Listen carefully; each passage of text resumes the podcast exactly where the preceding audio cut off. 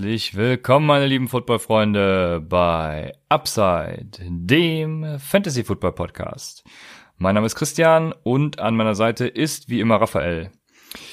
In der heutigen Folge wollten wir eigentlich eine Free Agency Preview machen, werden das verschieben, da unser Gast äh, sich auch aufgrund von Krankheit entschuldigen lässt. Äh, schöne Grüße, gute Besserung an den, das holen wir mit Sicherheit nach. Aber wir haben kurzfristig natürlich noch einen, äh, einen anderen Gast organisiert, der, ja, einige werden ihn nicht kennen. Für mich ist er ein Superstar. Ähm, und zwar, ja, wir werden den Namen im äh, Titel schon benutzen müssen, weil er für mich der Superstar ist. Und das ist Philipp Singer.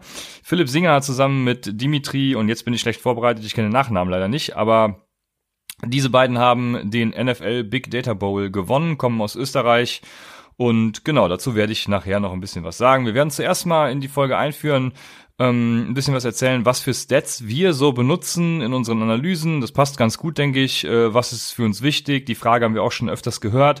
Dann kommt das Interview mit Philipp und danach noch ein ja, kleiner Recap des Interviews und äh, ja, ein paar Gedanken unsererseits. Wenn ihr äh, uns folgen wollt, dann könnt ihr das tun über Instagram und Twitter at UpsideFantasy oder unserem Discord-Channel joinen. Der Link ist wie immer in der Beschreibung oder auch bei Twitter angepinnt. Wenn ihr uns unterstützen wollt, könnt ihr das tun über www.paypal.me slash UpsideFantasy oder www.patreon.com slash UpsideFantasy.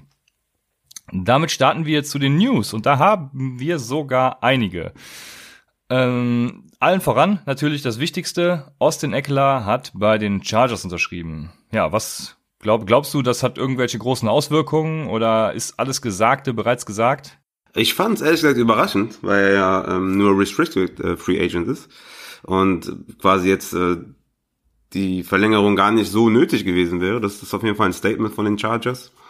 Mm, die Zahlen sind auch, ähm, würde ich sagen, gerechtfertigt. Ist ja auch mehr als nur ein Running Back, ist ja auch ein Receiving Threat. Also von daher, ich, ich fand für beide Seiten ist ein guter Deal. Ähm, hast du die Zahlen im Kopf? Nee, ne? Aber ich glaube, die Leute wissen. Äh, sechs, se sechs Millionen, meine ich, mm, kriegt er. Vier Jahre, oder was? Ja, die Zeit weiß ich leider auch nicht. Mm, ja, ich ja. habe mich mit den Vertragsdetails nicht so intensiv beschäftigt. Ich habe nur mir gedacht, ja, ist okay. Mehr jetzt auch nicht sein dürfen für einen Running Back, aber für Austin Eckler ist das, denke ich, ein guter Deal für beide Seiten. Ja, war ein guter Deal. Also ich, ich hatte ja noch gedacht irgendwie. Ähm also einer der wenigen wahrscheinlich, ich hatte noch irgendwie damit gerechnet, dass Melvin Gordon noch irgendwie zurückgeht, zurückgeht zu den Chargers, obwohl die natürlich da Schritten sind und keine Ahnung, dies und das. Aber irgendwie dachte ich, ja, irgendwie war diese One-Two-Punch eigentlich ganz, ganz okay. Ähm, aber damit hat sich das ja definitiv erledigt. Äh, von daher mal gucken, Austin Eckler, wer da noch hinzukommt. Ich glaube nicht, dass die Chargers nur mit Eckler und ähm, Justin Jackson in, in die Saison gehen. Glaubst du, Melvin Gordon ist jetzt definitiv vom Tisch? Ja, ich glaube, jetzt ist er vom Tisch. Okay. Ja, ich habe nämlich auch nur gelesen, dass sie durchaus mit ihm verlängern wollen. Hm. Ja, je nachdem, wie viel er fordert, könnte ich mir das auch durchaus immer noch vorstellen. Aber ich weiß gar nicht mehr, was er letztes Jahr gefordert hat. Ich glaube, es waren an die 10 Millionen oder so. Und das ist dann natürlich, wenn du 16 Millionen für deine Running Backs bezahlst, äh, ja, das kannst ja keinem verkaufen. Und äh, mit Justin Jackson haben sie natürlich auch einen hervorragenden Running Back noch, also der Melvin Gordons Platz eins zu eins so einnehmen kann. Von daher, hm ja, finde ich das eigentlich äh, ganz gut, wenn sie mit ihm nicht verlängern und mit Austin Eckler und Justin Jackson in die Saison gehen. Was glaubst du, hat Justin Jackson dann für ein Potenzial? Ja, wir hatten den ja in der Saison immer relativ hoch. wir sind ja Fan von ihm. Er hat ja auch geliefert, hatte super Zahlen, aber wurde halt äh, nicht ja, konstant eingesetzt. Hatte dann ab und zu Pech äh, an der Goal-Line oder in, in der Red Zone. Da hat dann Austin Eckler, ähm, ja, würde ich sagen, fast schon überperformt. Und ähm, ja, ich würde sagen, der ist so ein Low-End Running Back 3 mit Running Back 2 Upside, ne? Ja, das, äh, ja, genau. Ich nehme gerne die Upside von Running Back 2 dann, äh, aber das wird man sehen, wie sich das entwickelt. Ich werde ihn in den Rankings auf jeden Fall hoch haben, aber da muss so nicht bleibt, jeder mitgehen. Ja. Ich genau, ich verstehe auch, wenn den jemand tiefer hat, aber wir sind, oder ich bin zumindest großer Fan von ihm. Dann hat Dak Prescott äh, einen Vertrag angeboten bekommen, der 33 Millionen Euro pro Jahr, ich habe die Vertragslaufzeit auch da jetzt äh, mir gar nicht notiert, ähm, 33 Millionen Euro pro Jahr ansetzt. Ich finde, das ist äh, ja für Dak Prescott mit dem neuen CBA, der wahrscheinlich dann irgendwie kommen wird, äh, ja, ist das denke ich okay. Also wenn du dein Quarterback bezahlst, dann am besten letztes Jahr im Fall von den Cowboys, aber ähm, Pech gehabt ja. und dann muss es halt dieses Jahr am besten machen. So war ja abzusehen, ne, dass er also letztes Jahr war ja eher ein schlechtes Jahr und dieses Jahr war abzusehen, dass es ein gutes Jahr wird. Ähm, ich also ganz ehrlich, ich verstehe nicht, warum die Quarterbacks so viel Geld wollen. Also klar, sollen sie bezahlt werden, sollen sie Multimillionär werden und äh, das Beste der Welt, aber ganz ehrlich, wenn ich Quarterback wäre von so einer Franchise, würde ich sagen, komm, gib mir 15, 20 Millionen ähm, lass uns ein bisschen Cap äh, übrig lassen für, damit wir in der Free Agency gewisse Spieler verpflichten können, Defense stärken können. Vielleicht gibt ihr mir noch eine Waffe dazu, keine Ahnung. Ich weiß nicht, warum die, warum die immer darauf bestehen, irgendwie 30, 35 Millionen zu bekommen. Nimm doch einfach 20, mach das Team besser. Du bist eh der Quarterback, dich lieben eh alle. Ich äh, hab da ehrlich gesagt, ehrlich gesagt verstehe ich das nicht so ganz, warum man das macht. Also ich würde da eher so dem Modell, ja, Brady ähm, ist ja immer ein gutes Beispiel, der steckt er immer zurück oder hat bisher immer zurückgesteckt, damit um ihn herum äh, ein bisschen was passiert. Ich, ich würde mir wünschen, dass es mehr Quarterbacks machen. Und äh, ja, ich glaube nicht, dass das passiert, aber ich glaube, dann, dann würde man halt mehr Erfolge erzielen als Quarterback, wenn man da ein bisschen zurücksteckt. Ja, ich kann es natürlich voll und ganz äh, verstehen, weil wenn du gut in deinem Job bist, ne, dann willst du automatisch ja, auch äh, besser bezahlt werden. aber vor allem vor dem Hintergrund des Cap Spaces ähm, finde ich den Ansatz durchaus gut, dass man dann sagt, ja, und seien es 20 irgendwie, ja, gib mir 20 Millionen und holt dafür eben noch einen geilen Wide Receiver. Ja. ja, bin ich also ja. ein Stück weit auf jeden Fall bei dir. Irgendwann ist ja auch dann die Grenze erreicht. Ne? Ob du jetzt 20 Millionen bekommst oder 30 Millionen, das, das merkst du ja irgendwann auch nicht mehr. Ne? Also ja, Studien haben damals herausgefunden, dass mit 70.000 äh, Euro pro Jahr das Glück nicht mehr zunimmt. Also Nein, echt? ich ich glaube, da äh, ja, da brauchen wir ja nicht drüber reden, was das dann, äh, ob das den Unterschied macht oder nicht. ja, dann gib ihm, gib ihm 70.000 im Jahr, das reicht. Ja, kommen wir eben zu den genannten Wide Receivers, die man dann noch verpflichten könnte. Also die Cowboys können beide verpflichten, weil sie genug Cap Space haben. Aber Murray Cooper sucht einen der hoch, also der bestbezahltesten Wide Receiver Verträge. Und meine Frage, ist er das wert? Boah. Also für, also ich glaube, das, das größte Problem bei Murray Cooper sind seine Hände. Ich glaube, er ist nicht der, der sicherste hat, ähm, ich habe jetzt nicht genau, keine genauen Zahlen jetzt, äh, die suche ich nochmal raus, aber der hat auf jeden Fall eine Drop Rate, äh, die immer mal wieder steigt und sinkt, steigt und sinkt. Er ist ein exzellenter Route Runner auf jeden Fall, Bereicherung natürlich für jede Offense, ist ein Number One äh, Wide Receiver, kann es mit jedem aufnehmen, hat Top Speed etc. pp. Ähm, ist natürlich jung, ja, wenn er, ja, ich, ja doch, ähm, er hatte jetzt mit Verletzungen zu kämpfen, aber das kann man ihm ja nicht ankreiden, sage ich mal.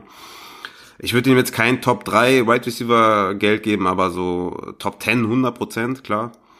Ja, das ist immer die Frage, ne? Die haben ja auch nicht so viel Geld, die Cowboys.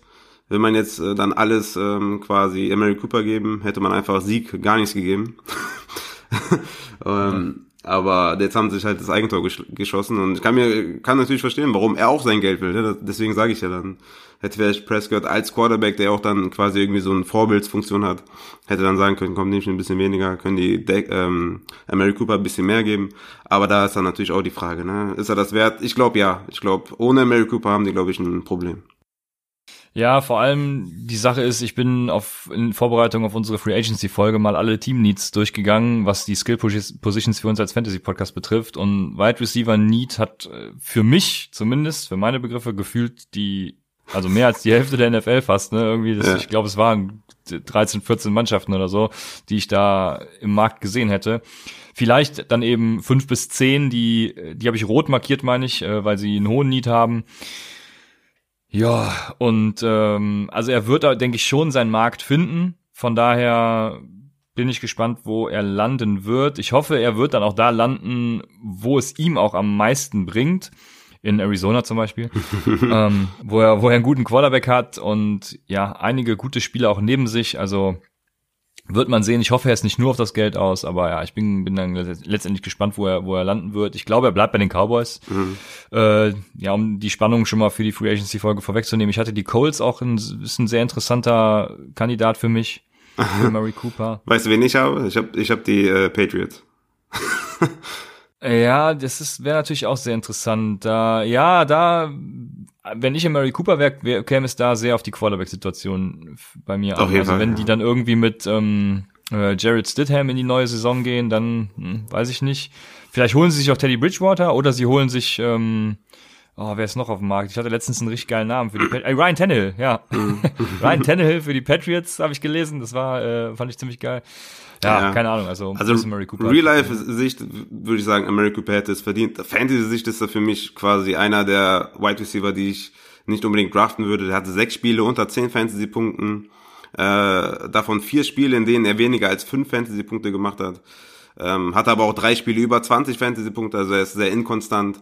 Also wenn der mein erster Wide Receiver 1 ist, hätte ich auf jeden Fall große Sorgen. Ne, Wenn ich jetzt äh, Running Back, Running Back gehe und der ist mein erster Wide Receiver, dann wäre es nicht so cool. Also Fantasy-wise geht er mir zu hoch auf jeden Fall, der DP. Ja, wenn er bei den Cowboys bleibt, dann glaube ich, wird es ähnlich wie bei den Bucks dieses Jahr. Ich glaube, Michael Gallup ist einfach der geilste und äh, aber das werden wir alles in der Free Agency Folge klären und besprechen.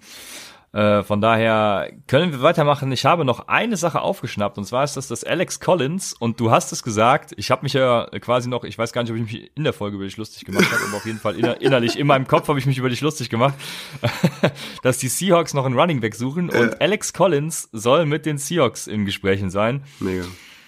Ja, äh, was wir davon halten, keine Ahnung. Also er wird, glaube ich, dann nicht mehr sein als als ein Backup. Ich, wir haben ja Chris Carson und ja theoretisch noch Penny. Ähm, ich glaube, Alex Collins wird dann so hier und da mal reingeschmissen, aber das war's dann auch. War er jetzt auch, hat das ganze Jahr ausgesetzt. Ja, für, für alle, das ähnlich? für alle, die noch nicht so lange dabei sind, ich glaube, Alex, Alex Collins war 2017, glaube ich, äh, Top 10 Running Back Fantasy-wise. Oder war 2017, glaube ich, da hatte er eine starke Saison. Aber ja, Hm. ich glaube, ist ziemlich eingerostet. Dann kommen wir zur zweiten Rubrik, den Stats und ähm, da fange ich mal ganz einfach an, weil wir kriegen öfters die Frage, wo holt ihr eigentlich eure Stats her und äh, was erachtet ihr für besonders wichtig? Und ich dachte, das passt jetzt so ein bisschen, äh, auch wenn es nachher noch viel nerdiger wird, aber so ein bisschen in diese Stat-Folge. Und ich fange dann mal an mit, mit Quarterbacks. Äh, da gucke ich mir gerne, also ich gucke mir gerne, ähm, ich bin großer Opportunity-Fan und auch großer Advanced Stat-Fan. Und wenn man das so ein bisschen verknüpfen kann, dann ist das für mich äh, der Himmel auf Erden. Bei den Quarterbacks, die ich gar nicht lange behandeln werde, ist es die Completion Percentage over Expectation. Das heißt, äh, ganz vereinfacht gesagt, wie schlägt sich dein Quarterback im Vergleich zum Durchschnitt? Und äh, ja, wenn er da besser ist, dann weiß ich eben, er ist ein guter Quarterback. Das mal ganz kurz auf die Schnelle. Viel wichtiger wird's, denke ich, bei Wide Receiver und Running Backs, weil das sind ja eure Skill Positions. Äh, Quarterbacks streame ich meistens auch. Und bei Wide Receivern sind es vor allem die Air Yards und die Yards per Route Run. Ähm, das liegt einfach daran, Air Yards sind halt super predictable und ändern sich über die Saisons hinweg sehr wenig. Also letzte Saison, die Air Yards sind ähnlich wie die in vorletzter Saison. Und genau das gleiche ist äh, bei Yards per Route Run, auch wenn die sich ändern, die korrelieren sehr stark mit der Fantasy Production. Ähm, Yards per Route Run meint Plays, in denen der Spieler tatsächlich eine Passroute läuft. Jetzt sollte ich erstmal vielleicht auch erklären, was Air Yards sind. Also Air Yards sind äh, alle Targets, die der ähm, Spieler bekommen hat, egal ob er sie gefangen hat oder nicht. Also das heißt, Curtis Samuel haben wir ja unter der Saison immer als äh, Air Monster gebracht, was sich irgendwann anpassen muss, weil Air eben auch irgendwann in Production umschlagen. Und er hat halt viele Bälle nicht gefangen wegen seinem scheiß Quarterback-Play. Und hätte er die gefangen, wäre er halt in Fantasy steil gegangen. So. Und Yards per Route Run, das äh, sind eben Plays, in denen der Spieler tatsächlich eine Passroute läuft. Ähm, kleiner Funfact am Rande, Mike Williams ist da mit 1,91 Yards per Route Run besser als DJ Chark mit 1,69 ähm, Yards per Route Run. Also, warte, wie, wie, ist da, wie ist eigentlich da die, die Poll ausgegangen? No- 69, äh, 31 oder so? Uh, das weiß ich nicht. Also für alle, die es nicht wissen, wir haben ja in der letzten Folge über unseren Trade, über DJ Chark und Mike Williams geredet. Wir haben ihn vollzogen. Ich bin jetzt Mike Williams Besitzer und Raphael ist DJ Chark Besitzer und wir werden sehen, wie das Ganze dann ausgeht. Da habe ich auch gleich noch ein Beispiel zu. Ähm, für den Wide Receiver als letzten Set habe ich noch die Hawk Rate. Die finde ich ganz interessant. Das sind so Targets per Snap, würde ich es behaupten. Also das zeigt quasi an, wenn ein Spieler auf dem Feld steht, wie oft kriegt er den Ball? Also anders als der Target Share, wo es tatsächlich darum gibt, äh, von allen Targets, die in einem Spiel laufen, wie viele hat davon dann eben Mike Williams gesehen, werden da wirklich nur die Plays genommen, in denen er tatsächlich auf dem Feld stand. Das finde ich auch noch ganz interessant, das Ganze zu betrachten. Hast du noch Wide Receiver Stats? Ähm, Nee, also ich finde auch bei Wide Receivers für mich das Wichtigste sind, sind die Air Yards, hast du ja schon, hast du ja schon gesagt. Ähm, bei, bei Quarterbacks finde ich noch Average äh, Death of äh, Target äh, interessant. Ja, stimmt. Ähm, das gucke ich mir auch sehr gerne an. Aber wie gesagt, Quarterback streamen wir sowieso, raten wir euch ja auch. Obwohl dieser wird spannend, ne? Lamar Jackson, äh, dritte Runde. Ja, auf jeden äh, Fall. Geht klar, ne? Auf jeden Fall. Aber ne, werden wir auf jeden Fall nochmal drauf eingehen. Aber ähm, wie gesagt, wir raten euch sowieso Quarterback Stream. Aber Wide Receiver, ja, hast alles gesagt. Er, er jetzt immer sehr, sehr wichtig. Ja. Kannst du weitermachen. Okay, und zwar bei Running Backs ist das, sind das die Fantasy Points per Opportunity. Die gucke ich mir immer sehr gerne an, wenn ich äh, ja, Running Backs bewerte. Und zwar werden die errechnet mit dem Opportunity Share, das heißt der prozentuale Anteil von Touches, die ein Running Back kriegt. Also wenn er Workhorse ist, dann im besten Fall 100 Prozent. Wenn er Committee ist, dann irgendwie 50 Prozent, jetzt mal ganz plumpe Zahlen. Ähm, und Usage der Running Backs ist sehr predictable. Deswegen auch Beispiel Montgomery, hatte ich auch schon mal in der letzten oder vorletzten Folge gesagt, dass äh, Montgomery eben super viel eingesetzt wurde und Usage ist predictable. Montgomery wird genauso viel eingesetzt werden nächstes Jahr und im Opportunity Share ist er ganz hoch. Das heißt, äh, für mich ist das ein super Faktor. Dann die Utilization Rate, die bezieht dann eben noch alle anderen Plays mit ein, auch Pässe. Und ähm, kann auch übrigens für beide Positionsgruppen verwendet werden, also Utilization Rate, Wide Receiver, Running Backs. Ähm, die so, solche geilen Advanced Stats findet man viel bei fantasydata.com. Ähm, ansonsten gucke ich auch viel bei Next Gen Stats, äh, ja, was Efficiency Rating von Running Backs angeht oder auch Separation bei Wide Receivern, dies, das. Ja. Und äh, wie wir später noch hören werden, die Duke Rate zum Beispiel, die hast du öfters äh, am Start. Ne? Da muss man dann vorsichtig sein, aber das, da will ich nichts vorwegnehmen. Ja, genau, bei, bei Running Backs, ähm, also das, was du gesagt hast, ist natürlich äh, Money. Ähm, aber bei Running Backs zum Beispiel einfach auch ähm, einfach nur ganz schlicht einfach nur die, die äh, Attempts gegenüberstellen, ja, wenn jemand irgendwie sechs äh, Rush-Versuche hatte und irgendwie 200 Yards gelaufen ist, dann heißt es nicht, dass er das nächstes, nächstes Mal genauso macht oder so, ne. Bei Wide Receiver einfach klassisch auf Targets gucken, immer ganz wichtig, um das mal schlicht zu halten vielleicht für, für den einen oder anderen. Ja, ähm, ja, stimmt. Ja. Der vielleicht Eigenrecherche auch mal betreiben möchte. Targets immer sehr wichtig bei Wide Receivers, bei Running Backs natürlich auch. Immer gucken, also immer die Total äh, Attempts nehmen am besten ähm, nicht nur die Rushing oder nicht nur die ähm, Targets im, im Receiving Game, sondern Total. Und ähm, ja, ansonsten hast du schon alles gesagt. Ähm, meine Lieblingsseite ist eigentlich Player Profiler. Das habe ich, glaube ich, auch letztes Jahr schon mal gesagt. Ähm, das ist wirklich meine Lieblingsseite, da hole ich sehr viele Daten. Die haben, die haben wirklich, also das, das meiste, was du gerade gesagt hast, haben die auch. Ähm, wirklich eine super geile, übersichtliche, übersichtliche Seite super cool. Next Gen Stats natürlich super geil. Äh, Sports Info Solutions. Ähm, habe ich, hab ich zwar keinen Premium-Account, aber die, die hauen auch immer mal wieder coole Stats raus. Pro Football Focus natürlich, äh, Pro Football Reference auch ganz geil. Also da gibt's auf jeden Fall schon sehr, sehr geile Seiten, wo man sehr viel findet. Man muss das natürlich immer dann äh, evaluieren und äh, natürlich gucken, was zieht man daraus. Ne? Das ist eigentlich das Wichtigste dabei. Welche Erkenntnisse nimmst du von welchen Stats und ähm, wie kannst du die am besten ja, übersetzen ins Fantasy, weil nicht alle Daten, die Advanced Stats sind oder so, sind auch ähm, quasi zu übersetzen ins äh, in Fantasy Football. Und das ist halt auch so ein bisschen die Schwierigkeit. Und äh, von daher, ja, hast du, haben wir alles, glaube ich, zusammengefasst. Ähm, ja, Klingt, klingt ja, sehr viel ja. und ist auch sehr viel und äh, macht trotzdem Spaß. ja, da sprichst du aber noch einen sehr wichtigen Punkt an, den man nicht vernachlässigen darf. Und zwar äh, versteht die Stats, die man euch vorsetzt äh, und nutzt nicht irgendwas, was ihr nicht versteht. Und vor allem setzt dann Stats, die ihr kriegt, auch immer in einen gewissen Kontext. Und da, ja, da muss ich jetzt leider auch wieder ein bisschen, da, da die, die drei, vier Minuten nehme ich mir jetzt noch vor unserem Interview. Ähm, ich gehe gerne wieder auf das Beispiel Mike Williams gegen DJ Chark ein. Wir hatten da ja eine Twitter-Abstimmung und da drunter wurde natürlich auch fleißig kommentiert. Ähm, Raphael und ich haben den Trade gemacht. Meine Argumentation war, Williams bekommt eine positive Touchdown-Regression, spielt in der besseren Offense und Chark kriegt vermeintlich einen Top-Wide Receiver neben sich, weil die Jaguars da Need haben. Und der letzte Punkt ist übrigens äh, ein wichtiger, den man behalten sollte. Das Gegenargument war dann sowas wie, äh, ich habe, äh, da wurde glaube ich eine Excel gepostet mit äh, Hawk Rate, Target Share und Dominator Rating.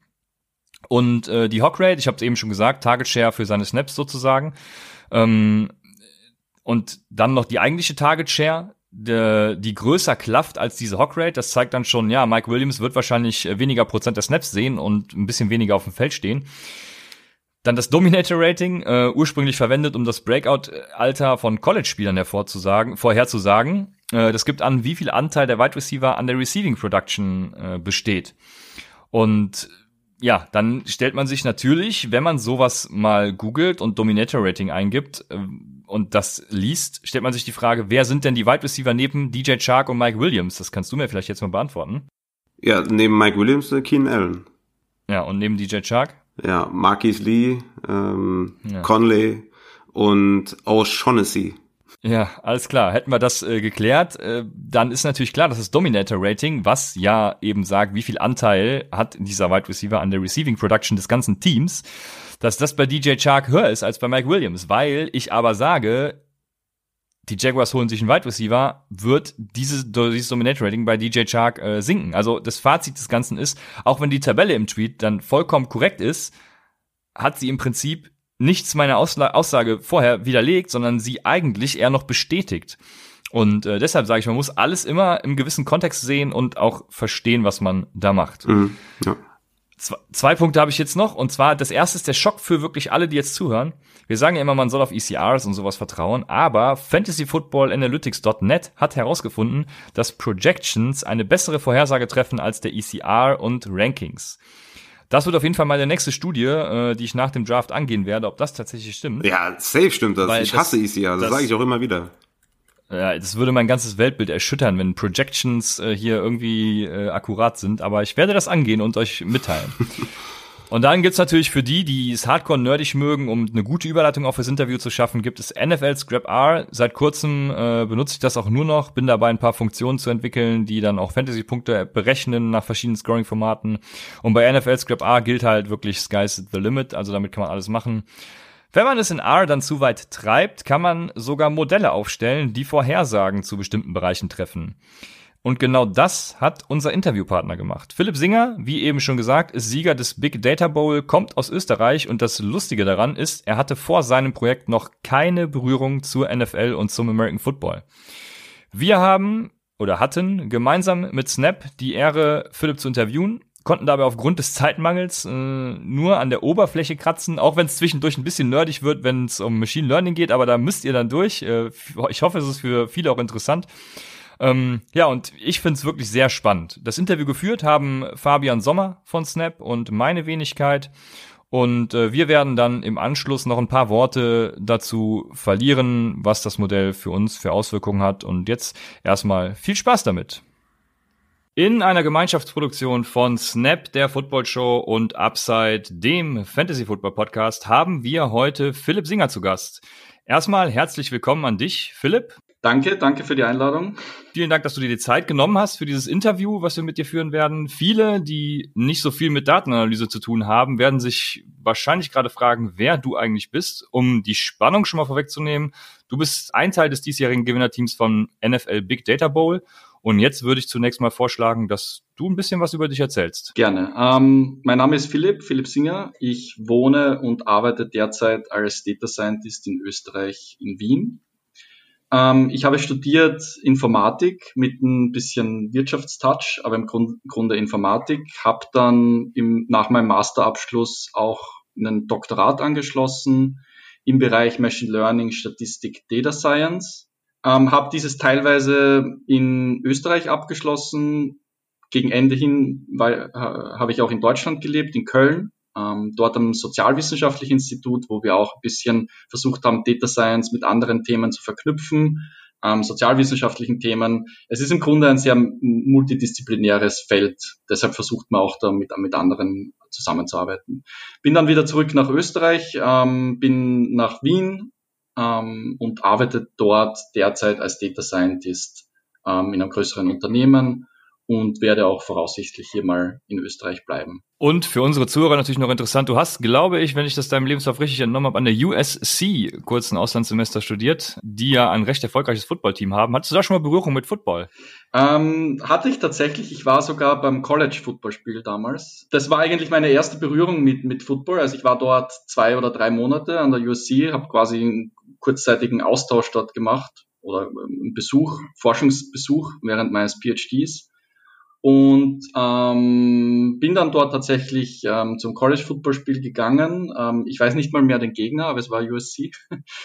ähm, und ähm, war eigentlich recht äh, eine spannende Erkenntnis oder Erlebnis dort, weil ähm, als, als Europäer man das nicht gewohnt ist, dass dort auch College-Football-Spiele mit, weiß ich nicht, 40, 50.000 Zusehern sind und alles rund um den Campus und also die leben das wirklich ähm, dort auf der Uni und am Campus und zelebri zelebrieren diese Spiele und haben ein Riesenstadion. Also war schon mächtig. Ja, sehr geil. Du hast ja gerade erzählt, du kommst aus dem Machine Learning, Data Science mhm. Bereich. Ähm, könntest du mal kurz erläutern mit eigenen Worten, was Machine Learning eigentlich ist? Ähm, Machine Learning versucht Muster anhand von historischen Daten zu erkennen und diese dann an neuartigen Daten anzuwenden, um Vorhersagen zu treffen. Ja, also simples Beispiel wäre, ich schaue mir von allen Menschen bisher Körpergewicht und, ähm, und Größe an und versuche nur anhand der Größe äh, zu lernen, wie ist das Muster, wie korreliert Größe mit Körpergröße mit Gewicht. Und dann treffe ich da, daran ähm, Vorhersagen an neuartigen Fällen. Also zum Beispiel lernt, lernt das Modell, je größer man ist, desto schwerer ist man und wendet das dann an neuartigen Daten an. Das kann man natürlich auf, äh, dieses Grundprinzip kann man auf ganz, ganz vielen unterschiedlichen Daten anwenden, wird heutzutage in vielen, vielen, vielen Branchen verwendet, um diverse Vorhersagen zu treffen. Passwort dafür ist oft künstliche Intelligenz, Machine Learning und ähm, der Bereich Data Science hat Machine Learning als eines der großen Anwendungsfelder, ähm, beschäftigt sich aber auch mit paar mehr statistischen Themen, ähm, ist mehr so ein Multi-Allround-Feld. Okay, und beim Big Data Bowl geht es ja um bestimmte Fragestellungen, die mit so einem Machine Learning-Algorithmus beantwortet werden sollen im Endeffekt. Wie kamt ihr dann eigentlich dazu, euch da anzumelden? Denn äh, wir hatten es gerade eben ja schon, die Zuhörer äh, wissen es, glaube ich, gar nicht. Du hat, ihr hattet vorher gar keinen Football-Hintergrund. Mhm. Ähm, also die der Wettbewerb wurde auf einer Plattform durchgeführt. Die Plattform nennt sich Kaggle. Äh, Kaggle ist was man in unserem Bereich als kompetitiven Sport irgendwie bezeichnen würde. Das ist eine Plattform, wo Unternehmen, Forschungsinstitute oder andere Personen oder, oder, oder, oder Firmen ähm, Wettbewerbe starten können. Ein Wettbewerb heißt, dass zum Beispiel ein Unternehmen ein gewisses Problem hat. Sie haben ein gewisses Vorhersageproblem, wollen irgendwelche Predictions äh, äh durchführen, haben dafür historische Daten und ähm, wollen eine große Community an Leuten dieses Problem lösen lassen. Ja, klassisch geht das Unternehmen im deutschsprachigen äh, Dachbereich äh, entweder mit internen äh, Mitarbeitern an sowas oder ähm, man, man nimmt irgendwelche Consultants, die so ein Problem lösen. Und das ist eine andere Herangehensweise, dass man ähm, so ein Problem auf tatsächlich viel, viel mehr Menschen, äh, viel mehr Profis auch in diesem Bereich lösen lässt. Ähm, und dann stürzen sich sozusagen viele Data Scientists auf dieses Problem an der Plattform und versuchen dieses zu lösen. Da gibt es dann meistens ein kleines Preisgeld, da gibt es dann Ranking-Systeme, da gibt es dann äh, Medaillen ähm, auf dieser Plattform. Das heißt, das ist so unser kompetitiver Sport irgendwie wie, wie Football oder wie auch immer. Die äh, NFL. Darf ich ganz kurz ja. am Anfang ganz, ganz kurz fragen? Äh, ich habe gelesen, du bist mittlerweile, ich glaube nicht alleine, aber du bist in den Top 10 auf ganz Kell, oder? Genau, ähm, ich bin derzeit Sechster auf ganz Kegel. Ähm, mein Kollege Dimitri ist, ist glaube ich, Achter, äh, mit dem ich die, dieses, dieses Projekt durchgeführt habe. Ähm, wir haben beide erst vor ein bisschen mehr als einem Jahr, äh, vielleicht 14 Monate auf der Plattform wirklich begonnen, äh, waren von Anfang an recht erfolgreich. Ähm, und dann sind wir eben auf diese Competition gestoßen, die ähm, im Herbst letzten Jahres circa gestartet wurde, also Big Data Ball. Das heißt, NFL hat schon in den vorher, im vorherigen Jahr oder in anderen Competitions die Plattform als, als die Plattform auserwählt gehabt, wo sie ihre, ihre Wettbewerbe laufen lassen. Und ähm, da wir beide, Dimitri und ich, eigentlich große Sportfans sind, aber nicht im speziellen NFL-Fans, ähm, dachten wir, das ist auf jeden Fall ein spannendes Problem und wir haben uns eigentlich angemeldet für die Competition und von Anfang an eigentlich mitgewirkt. Wir haben grundsätzlich immer die Strategie verfolgt, dass wir als Data Scientists in neue Art von Daten eindringen wollen, wo wir auch nicht viel Berührungskräfte, Berührung vorher hatten. Das heißt, das war für uns ein logischer Schritt, ähm, an dieser Competition teilzunehmen. Mich würde natürlich interessieren, äh, ich habe ja schon vorweggenommen, ihr seid der Sieger, wie viele Leute haben da generell an dieser Competition teilgenommen? Ähm, ad hoc weiß ich das gar nicht, aber ich glaube, um die 2000 Teams waren es. Ja. Ähm, Team kann ein bis vier, fünf Leute sein. Ja, also schon eine herausragende Leistung, was mich natürlich zu der Frage führt, was eigentlich die Aufgabe des äh, diesjährigen Big Data Bowls war. Ähm, die Aufgabe diesjährigen äh, Big Data Bowls war es, vorherzusagen, wie weit ein Rusher läuft zum Zeitpunkt des Handoffs. Das heißt, man hatte ähm, die sogenannten Next-Gen-Stats, was Tracking-Daten der NFL sind. Sie, die NFL äh, recordet in den Shoulder-Pads in gewissen Frames die Position der Spieler und dadurch können sie natürlich auch andere physikalische Elemente ableiten, wie zum Beispiel Speed, Acceleration, auch in welche Richtung sie sich bewegen, es heißt Orientation etc. Und wir hatten zur Verfügung zum Zeit des Handoffs, das heißt Quarterback übergibt gerade den Ball an, ähm, an den Rusher. Und zu diesem Zeitpunkt mussten wir vorhersagen, wie wahrscheinlich ist es, dass er 10 Yards läuft, 11 Yards läuft, etc. Das heißt, die volle Bandbreite. Wir mussten Wahrscheinlichkeiten vorhersagen, ähm, quasi eine Wahrscheinlichkeitsverteilung. Ähm, und wir hatten historische Daten zur Verfügung, Saison 2017, 2018. Das heißt, für all diese, was ich am Anfang schon mit Machine Learning historischen Daten ähm, erläutert habe, wir hatten eben über zwei Saisonen alle historischen Daten. Das heißt, wir hatten immer zum Zeitpunkt des Handoffs die äh, physikalischen Daten. Das heißt, Positionen aller Spieler, Speed aller Spieler, Acceleration aller Spieler, Orientation aller Spieler. Und wir wussten historisch, wie weit dann der Rusher gelaufen ist ähm, und mussten dann im Endeffekt für die Competition das auf 2019 vorhersagen. Am Ende sogar ähm, für die Competition wurde dann jede Woche regescored, während die Season teilweise gelaufen ist und ähm, es wurde dann geschaut, wie gut das Modell funktioniert. Und äh, ich habe eure Analytics Trash Talk Folie der mhm. Gewinnerpräsentation mhm. gesehen. Ihr wart mit weitem Abstand ja tatsächlich das mhm. Modell, was am besten predicted hat. Daher die Frage, wie ihr auch euer explizit ja so weit von allen entfernt besseres Modell aufgestellt habt. Ja, das ist immer schwer zu sagen. Ähm, Normalerweise muss ich sagen, dass auf Kegel die Abstände nicht so groß sind. Das heißt, das war auch ein bisschen eine Überraschung für uns. Ähm, also unser Abstand zum zweiten war irgendwie zweiter zum 25. Ähm, wir hatten definitiv ein bisschen, ein bisschen eine andere ähm, Lösung als die meisten anderen Teams in Top 10. Wir sind recht blind in das Problem reingestoßen. Wir haben recht großes methodologisches Wissen, sage ich mal. und als wir mit der Competition angefangen haben, mussten wir erstmal, wir hatten relativ wenig, wie schon erwähnt, wenig bis gar kein NFL, ähm, NFL-Wissen. Das heißt, wir mussten uns erstmal die Basics anlernen. Das heißt, wir haben mal angefangen, Videos zu schauen, äh, spezielle Rushing Plays anzuschauen, ähm, um zu verstehen, wie genau funktioniert das überhaupt.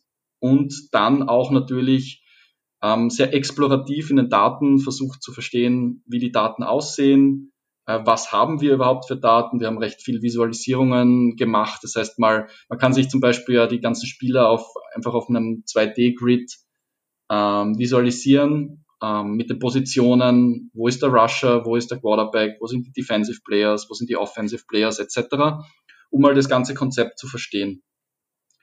Und ähm, dann haben wir ganz klassisch mit klassischen Methoden im Machine Learning mal angefangen das, das Problem zu modellieren. Das heißt, man, man macht irgendwie so Dinge wie, man versucht irgendwelche Features, irgendwelche Eigenschaften des, des Plays äh, zu extrahieren, zum Beispiel ähm, Geschwindigkeit des Rushers, Geschwindigkeit aller zehn anderen Offensive Players, Geschwindigkeit der elf Defensive Players und so on. Und ähm, versucht dann zum Beispiel simple Modelle ähm, versucht drüber zu laufen zu lassen, um Muster zu erkennen.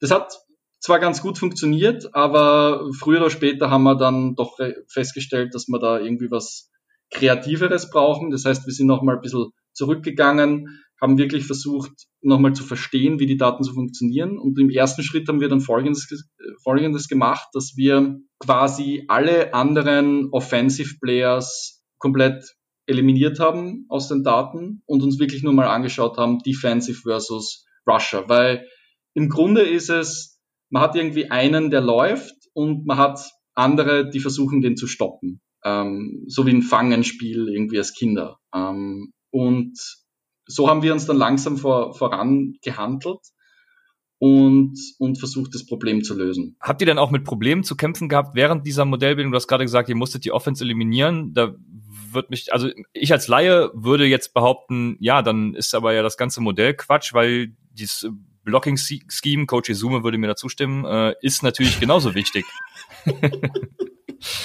ja, also in, im ersten Schritt haben wir wirklich nur Defensive versus ähm, Offensive uns angesehen. Das bedeutet, wir haben versucht, ähm, zum Beispiel, wie ist die Distanz zwischen den Defensive Players und dem Rusher, wie, wie, in welche Richtung schaut der Rusher, etc. Ich kann auf das Modell danach ein bisschen eingehen und versucht das so zu modellieren. Das hat schon sehr, sehr gut funktioniert. Und dann im nächsten Schritt haben wir aber natürlich die Offensive Players wieder, wieder, wieder zurück, zurückgetan, aber im selben Prinzip. Das heißt, wir haben uns angeschaut, jeder Defensive Player versus jeden Offensive Player. Das heißt, man, man kann das irgendwie so sich ein bisschen verkettet an äh, überlegen. Ja, also man hat irgendwie Rusher versus Defensive Players und dann jeden Defensive Player versus jeden Offensive Player, weil die Offensive Player versuchen, die Defensive Players zu blocken und der Defensive Player versucht, den Rusher zu blocken. So irgendwie haben wir uns das Grund, Grundkonzept irgendwie aufgebaut haben dann eigentlich gar keinen, im Machine Learning Bereich nennt man das Feature Engineering, ähm, haben kaum Feature Engineering gemacht. Feature Engineering bedeutet, dass man irgendwie versucht, manuell Properties ähm, zu extrahieren. Ja, das heißt, ich könnte jetzt selbst mit irgendeiner Property mir überlegen, zum Beispiel, weiß ich nicht, äh, durchschnittliche Distance von allen Defensive Players zum Offensive, äh, zum, zum Rusher, ja, könnte das in mein Modell einbauen. Wir haben äh, in diesem Fall das sehr wenig gemacht wir haben ähm, dann versucht, Modelle einzusetzen, die diese äh, Eigenschaften selbst besser erkennen können. Da handelt es sich um neuronale Netze. Ähm, neuronale Netze sind eine Methode, eine Modellbildungsmethode in Machine Learning, die, die sehr häufig heutzutage eingesetzt wird in Image Recognition, das heißt Bilderkennung, in sehr viel Textanalytik-Sachen, äh, sind gerade in den letzten Jahren verwendet man auch oft den Term äh, Deep Learning für solche Modelle, ähm, werden in, in, in Tesla, in selbstfahrenden Autos eingesetzt. Also all diese, diese sehr gehypten, gehypten Sache, aber zugrunde liegen äh, meistens recht simple äh, neuronale Netze. Ähm, und die neuronalen Netze äh, gibt es Methoden, die jetzt nicht sehr äh, davon abhängig sind, wie viel Feature Engineering man macht, sondern man muss eher die Infrastruktur, die Struktur des neuronalen Netzwerks bauen. Und im Grunde der Input zu diesen neuronalen Netzwerken, ich muss jetzt ein bisschen ins Detail gehen hier, ähm, war ein war quasi ein Tensor. Ein Tensor ist ein multidimensionales Array, Matrix, wo wir uns einfach eben genau diese Struktur, die ich versucht habe vorzuerklären, aufgebaut haben. Das heißt, man hat zum Beispiel drei Dimensionen. Man hat zuerst alle, alle simplen physikalischen Merkmale von Rusher zu allen Defensive Players. Das heißt, man hat zum Beispiel, man hat in jeder Reihe zum Beispiel den Rusher, in jeder, in jeder Spalte die Defensive Players und dann hat man zum Beispiel äh, als in, in, in einer Zelle entweder absoluten Speed des Rushers oder relative Distance zum Defense Player. Ja, also man kann sich das als eine, als eine simple Excel-Tabelle vorstellen, wo man in jeder Spalte den Rusher hat und in jeder oder umgekehrt in jeder Zeile den Rusher und in jeder Spalte den Defensive Player und man baut sich sehr, sehr simple, äh, ohne großes Überlegen, sehr simple äh, Merkmale aus diesen physikalischen Daten. Und dann kann man eine dritte Dimension hinzufügen, wo man das Ganze wiederholt, ähm, wo man eben sagt Defensive Player versus Offensive Player. Dann hat man so einen Tensor und diesen Tensor war quasi der Input zu, zu unserem Modell. Und dann, was das Modell versucht zu machen, ist, dass es dass es äh, sogenannte Convolutional Neural Network Layers anwendet, um Patterns zu finden in diesen Daten. Und es versucht dann ganz grob gesagt, sehr vereinfacht gesagt, ähm, zuerst die durchschnittliche Stärke de, der Offense ähm, gegen der Defense festzustellen und dann basierend darauf die durchschnittliche Stärke der Defense versus des Rushers festzustellen. Und am Schluss kann man dann sozusagen anhand dieser, dieser Extraktion ähm, vorhersagen mit relativ guter Accuracy in diesem Fall, wie weit der Rusher läuft. Okay, das heißt, äh, also man kann quasi das Outcome des Plays in gewissen Bandbreiten äh, vorhersagen.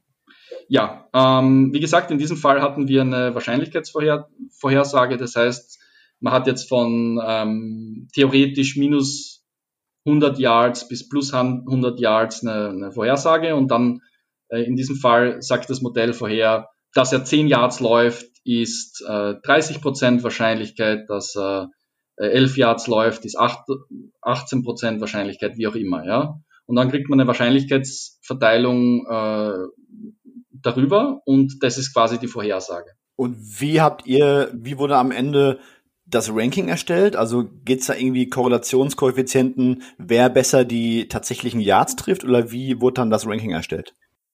Genau, also man, in diesem Fall war es so, dass man quasi nur das Modell ähm, auf Kaggle, sage ich mal, hochgeladen hat oder zur Verfügung gestellt hat. Und dann war in diesem Fall das wirklich so, dass ähm, Ende 2019, ähm, ich glaube, das ist dann welche, welcher Teil der Season? Ähm, Ende der Regular Season. Ende, Ende der Regular Season, ja. Ähm, über eineinhalb Monate oder fünf Wochen oder so war es, ähm, wurde das Modell dann tatsächlich genutzt, um die Plays vorherzusagen. Und darauf, darauf wurde dann das Ranking erstellt, wie gut das Modell diese Plays tatsächlich vorhergesagt hat. Ähm, die Metrik in diesem Fall ist ja sehr schwer zu er erklären. Es wurde eine spezielle Metrik, ähm, weil man eben solche Wahrscheinlichkeitsverteilungen hat. Aber grundsätzlich kann man das sich über Accuracy vorstellen. Das heißt einfach, wie gut sind deine Vorhersagen zu dem tatsächlichen Outcome eines Plays. Und da, da hat man dann ein Ranking. Das heißt, in unserem Fall, unsere Vorhersagen waren am nächsten dran an den tatsächlichen die vom zweiten am zweitnächsten und so und so weiter. Es war eben ziemlich cool in diesem Fall, dass tatsächlich das Modell auf komplett ungesehenen Daten sozusagen angewandt worden ist. Das heißt, es gab keinen, keinen Weg, da irgendwie zu cheaten oder irgendwas anderes zu tun, weil man wirklich nur das Modell zur Verfügung gestellt hat und das dann auf den ungesehenen Daten angewandt wurde. In Footballsprache, was für Input-Variablen, also habt ihr letztendlich dafür benutzt, um dieses Modell zu erstellen? Also was für Next-Gen-Stats Daten, Football-Daten nehmt ihr, um mhm. vorherzusagen, wie lange ein Run geht? Ähm, eigentlich nur die paar wenigen physikalischen Merkmale, die ich schon erwähnt habe. Das heißt Position eines Spielers, ähm, das ist XY-Koordinate am Feld, ja. Dann Speed des Players zum Zeit des Handoffs. Das bedeutet, wie schnell läuft er zu diesem Zeitpunkt. Das wird berechnet anhand der Differenz der Position zum vorherigen Frame, das wir nicht haben, aber das NextGen-Satz berechnet hat. Dann Acceleration, was die Beschleunigung ist. Ähm, Orientation, was quasi die Direction of Movement ist. Ja, also in, in, läuft er nach in 30 Grad Richtung, läuft er in 90 Grad Richtung vom derzeitigen Zeitpunkt. Ähm, das war eigentlich alles. Wir hatten noch weitere Meta-Features zur Verfügung, wie welches Stadium ist es? Ist es Artificial Grass oder Natural Grass? Ist es, wie ist der Spielstand zum Zeit des Plays? Wie ist, ähm, welches Down ist es? Wie viel Yards muss er noch gainen? All diese weiteren Dinge, die man sich jetzt mal, sage ich mal, als, als Laie vielleicht denken würde, das, das spielt eine Rolle. All diese Merkmale haben aber absolut keine Rolle gespielt. Ja. Das heißt, ob es geregnet hat oder nicht, ist egal. Ob sie weit hinten waren zu diesem Zeitpunkt oder nicht, ist egal. Ähm, was auch eine, quasi ein bisschen eine Debatte ausgelöst hat, ist, dass es auch komplett egal war, welcher Spieler es ist. Ja, also Running Backs don't matter. Ja, äh, das gibt ja so diese Diskussion darüber. Ähm, in diesem Fall hat es wirklich keinen Ausschlag gegeben, welcher Running Back das ist. Aber man muss, man muss dazu sagen, dass wir wirklich nur zum Zeitpunkt des Handoffs quasi die Daten zur Verfügung hatten. Und wir glauben, dass viel persönlicher Impact vom Running Back davor passiert. Ja? Also Play startet, wie positioniert sich der Running Back, dass er zum Zeitpunkt des Handoffs schon eine gute Position hat. Was wir, was wir hatten, war wirklich nur zum Zeitpunkt des Handoffs. Also nochmal zusammenfassend, wirklich nur die paar physikalischen ähm, Eigenschaften wurden verwendet, um das Modell zu bauen und um die Vorhersagen zu treffen. Bezüglich Running Back Store Meta lasse ich dir gleich sehr gerne den Vortritt. Ähm, ich habe noch eine andere Frage und zwar hattet ihr nicht noch irgendwelche Playcalls dahinter, die dem Ganzen noch irgendwas an äh, ja, Robustheit äh, gegeben hätten? Ich spiele zum Beispiel auf so Misdirection Plays an, also wenn man ein bisschen cuttet und den, den, die Richtung wechselt, weil Richtung war ja auch ein Faktor, den ihr berücksichtigt mhm. habt. Hm. Nee, also alles, alles, was du innerhalb des Plays danach passiert ist, hatten wir nicht. Ja. Ähm, wir hatten wirklich nur die Informationen zum Zeitpunkt des Handoffs. Ja, was natürlich sein kann, also wir wussten auch nicht mal, in, in welcher Y-Koordinate ähm, der Rush geendet hat. Ja, also ist, er, ist am Ende weiter oben angekommen oder weiter unten am Feld. Wir hatten nur wirklich die Yards. Das heißt, ähm, ist er 10 Yards gelaufen, 3 Yards, 2 Yards, 1 Yards, wie auch immer. Ähm, und wir hatten auch keine weiteren Informationen zu irgendwie solchen Dingen, wie du gerade gesagt hast. Aber wenn ich das richtig verstanden habe, ist es auch völlig irrelevant. Ich, ich glaube schon. Also man muss natürlich schon sagen, auch wenn die Predictions jetzt schon sehr gut sind, sie sind immer noch auf sehr limitierten Daten, nämlich nur zum Zeitpunkt des Handoffs. Ja. Ähm, NextGen Stats hat aber viel, viel mehr Daten. Sie haben quasi das komplette Play in einer gewissen Herzanzahl über viele, viele Frames. Ja. Äh, ich glaube 0,1 Sekunden Frames ist, ist, ist ein Frame, ähm, nicht 100% korrekt. Ähm, das heißt mal, was, was NextGen Stats theoretisch weiß oder auch nicht nur theoretisch, sondern auch praktisch weiß, ist, wie der Play tatsächlich ähm, durchgeführt werde über Frame by Frame und was auch vor dem Time of Handoff exakt passiert ist. Das heißt, wenn man sich da jetzt natürlich noch diese Daten dazu nehmen würde, könnte man natürlich nochmal akkurater werden. Aber in diesem Fall war es natürlich interessant, genau zum Zeitpunkt des Handoffs ähm, die Vorhersagen zu treffen und das funktioniert schon sehr, sehr gut. Ihr habt vorhin gesagt, dass ihr in einem ersten Schritt erstmal versucht habt, alle möglichen offensiven Spieler rauszunehmen, außer mhm. Dem Running Back. Mhm. Ähm, da würde ich jetzt gerne so einen Bogen spannen über Erkenntnisse aus der Analytics-Community, die schon seit Jahren, sag ich mal, auch durch Twitter zum Beispiel geistern. Und ähm, ist meine Frage jetzt einmal, wenn ich den Handoff mir anschaue, ich weiß, wie viel Speed, wie viel Acceleration der Running Back hat und ich weiß nur, wo die gegnerischen Defender sind und in welche Richtung die sich bewegen. Mhm. Kann ich damit schon einen großen Teil leisten, was die Vorhersage angeht?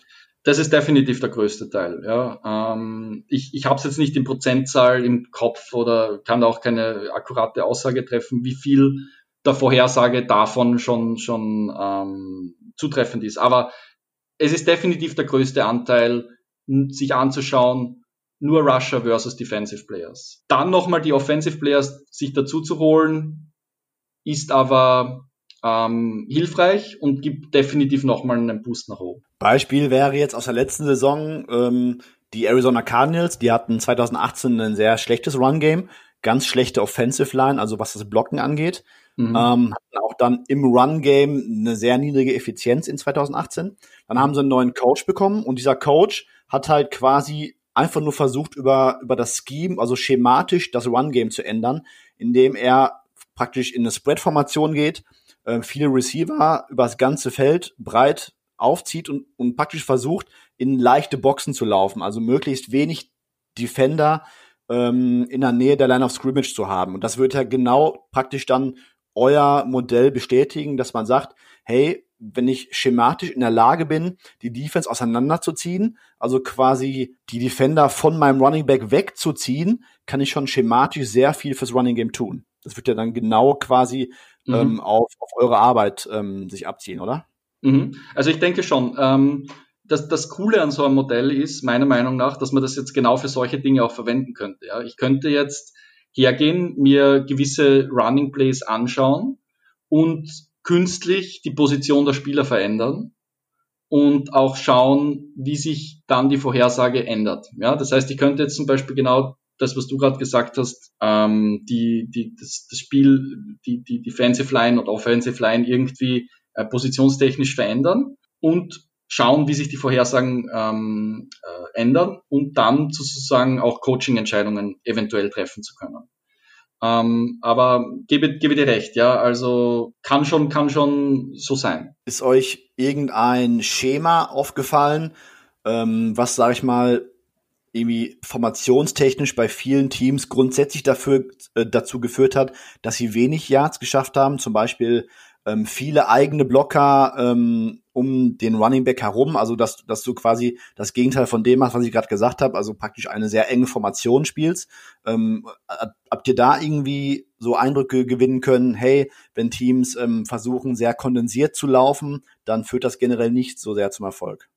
Ähm, nee, haben wir uns eher weniger angeschaut. Ähm, ich denke auch viel bezüglich Formation passiert vorm Handoff. Ja? Das heißt, ähm, da wir auch die Daten nicht haben, ähm, ist es auch schwer zu sagen. Das heißt, auch wenn ich jetzt zum Beispiel sage, ähm, Offensive Line bringt jetzt zwar was extra, aber ähm, sich nur die Defensive Line anzuschauen, ähm, bringt schon sehr, sehr viel. Ähm, glaube ich auch, dass viel, wie die Defensive Line zum Zeitpunkt des Handoffs positioniert ist, ja auch von der Offensive Line abhängt, wie sie sich vorm Handoff verhalten hat, ja, was wir nicht wissen. Das heißt, es ist auch wirklich schwer, da über Formationen große Aussagen zu treffen. Dazu bräuchte man meiner Meinung nach eben über längere Frames auch, auch die Daten. Das stellt sich mir natürlich die Frage, ob ihr beabsichtigt oder überhaupt die Daten dazu von der NFL kriegt, das Modell auch weiterzuentwickeln oder ob das, an, ob das irgendwie geschieht. Mhm. Ähm, also grundsätzlich ist es bei diesen Daten so, dass es die NFL hat und jedes Team hat, ähm, aber sonst niemand. Es gibt zwar Wege, die Daten irgendwie zu kaufen, ja, aber das ist natürlich nicht erschwinglich. Ähm, grundsätzlich so haben natürlich die Teams die Präferenz, diese Daten noch mehr zu nutzen. Meine, meiner Meinung nach geschieht es noch zu sehr, sehr, sehr limitierten, sehr, sehr, sehr limitiert im Generellen. Ähm, Gerade im Bereich Predictive Analytics, zum Beispiel das eben, was wir jetzt gemacht haben, ist sehr, sehr viel Raum äh, diese Daten besser zu nutzen. Sie sind, die NFL und die Teams sind eigentlich in einer Luxusposition. Sie haben die Daten und sie haben sie aber noch nicht so genutzt, wie man sie nutzen kann. Äh, oftmals ist es umgekehrt. Wir haben jetzt ad hoc oder äh, short-term keine expliziten Pläne, da irgendwie äh, was, was weiter zu arbeiten. Wir sind natürlich grundsätzlich interessiert daran, ähm, muss man aber schauen, wie sich das generell vereinbaren lässt. Es ist eben auch so, dass natürlich Teams untereinander nichts nichts nichts teilen. Ja? Das heißt, entweder man, man macht das mit einem Team gemeinsam oder irgendwie für, für jemanden anderen, der die Daten hat. Stichwort. Ihr habt ja dann, letzte Woche war das, glaube ich, während des Combines, gab es mhm. ja diese Big Data Bowl Veranstaltung der NFL. Ich glaube, Michael Lopez hat das organisiert, mhm. meine ich. Mhm. Da habt ihr dann vor 31 Teams, beziehungsweise Verantwortlichen von 31 Teams, eure Lösung vorgestellt. Mhm. Und da wäre jetzt meine Frage, wie war so von, von den Teams her, von den Verantwortlichen die Reaktion darauf? Gab es da hinterher irgendwie einen Exchange? Hab, haben viele das Gespräch gesucht? Waren da viele fasziniert von? War das für die ganz Neuland etc.? Also wie war so der Eindruck der Teams zu eurer Arbeit? Also generell ist mein Eindruck, dass jedes Team irgendwie so ein, zwei, drei Analytics-Leute äh, im, im Team beschäftigt. Ja? Das heißt, Großteil ähm, oder zumindest halb bis dreiviertel würde ich jetzt mal schätzen, der Audience von dem ganzen Event waren Analytics-Leute. Das Gespräch wurde sehr, sehr viel gesucht, ähm, großteils aber eben von Leuten, die sich damit schon beschäftigen. Die waren sehr interessiert daran, die arbeiten auch teilweise an ähnlichen, an ähnlichen Problemen, an ähnlichen, an den Daten logischerweise auch. Ähm, haben aber meiner Meinung nach oftmals mehr ein bisschen mehr Statistikfokus. Ja, das heißt, es ist mehr weniger auf auf auf so Predictive Analytics äh, der Fokus. Das heißt, das Interesse war doch recht groß. Wir haben mit sehr, sehr vielen Leuten gesprochen, ähm, mit ein paar Teams gesprochen, mit ein paar externen Vendors, die da irgendwie Analytics-Sachen verkaufen und das zu pushen. Die NFL versucht das natürlich auch sehr, sehr zu pushen. Das heißt, deshalb macht die NFL auch selbst solche Events, solche Competitions, ähm, um strategisch auch die Teams dazu zu bringen, diese Daten mehr zu nutzen, um mehr Analytics-Leute in, in das Feld reinzubringen. Grundsätzlich, also wie gesagt, die, die Response sehr positiv. Ähm, die Community sehr, sehr nett. Ähm, ob jetzt irgendwas Konkretes darauf wieder rausschaut, wird sich zeigen. Was für einen Einfluss hat es gespielt, dass ihr euch vorher quasi kaum mit Football auseinandergesetzt habt? Also würdest du im Nachhinein sagen, ähm, das war vielleicht schon ein Problem, damit hätte man ein paar Fragen vorab klären können? Oder sagst du, das war auch irgendwo positiv, dass, dass wir da komplett open-minded dran gehen konnten? Ich glaube persönlich, als ein guter Data Scientist kann man sich mit den verschiedensten Arten von Problemen relativ kurzfristig Stellen lösen. Ähm, es ist oftmals in vielen Communities heutzutage immer noch quasi, viele Leute haben immer noch die Meinung, dass wenn man in diesem Feld ist, kann man nur dieses Feld machen. Also sei das jetzt irgendwie, ähm, weiß ich nicht, man arbeitet in einer Bank und macht Risk Assessment, man arbeitet in einem chemischen Labor und macht irgendwelche chemischen Analysen, man macht, man, man ist in Sports Analytics und macht Sportanalytics für Baseball versus für NFL etc. Man ist dann oft in seinem eigenen Feld ein bisschen gefangen und, und verliert auch so ein bisschen den Überblick auf andere Felder. Und gerade im Machine Learning Bereich ist das Spannende, dass viele Methoden, die jetzt für ein Feld funktionieren, auch super für andere Felder funktionieren können. Ähm, das heißt, sich mit vielen verschiedenen Arten von Daten zu beschäftigen, ist eigentlich ein wichtiger Baustein meiner Meinung nach für einen Machine Learning Practitioner oder Data Scientist. Ähm, in diesem Fall war das eben unsere grundlegende Strategie, das so zu tun, dass wir uns mit verschiedenen Daten beschäftigen und deshalb, wie schon gesagt, sind wir irgendwie in NFL Competition gestoßen. Ähm, ich glaube, ich kann jetzt schwer sagen, ob es ein Vorteil oder ein Nachteil ist. Es hat zumindest den Vorteil, dass man nicht irgendwie im Vor Vorhinein sich schon lange mit solchen Daten beschäftigt hat und dann irgendwie stur oftmals, was, was passieren kann, an, an das Problem rangeht. Sagen wir jetzt mal, ich würde mich schon seit einem Jahr oder zwei Jahren mit genau diesen Daten beschäftigen. Äh, ich habe vielleicht, ich bin jetzt äh, hypothetisch meine Masterarbeit geschrieben in Einfluss des Wetters auf äh, NFL-Plays. Ja? Habe dort natürlich irgendwelche Korrelationen gefunden und würde dann natürlich auch versuchen, das Wetter irgendwie in, in diese Problemstellung reinzubringen. Ich nenne das jetzt nur als Beispiel. Ähm, das heißt, man ist dann oft auf einer Idee schon irgendwie am Sattel von dem Pferd irgendwie oben und versucht, das dann irgendwie ins Ziel zu reiten.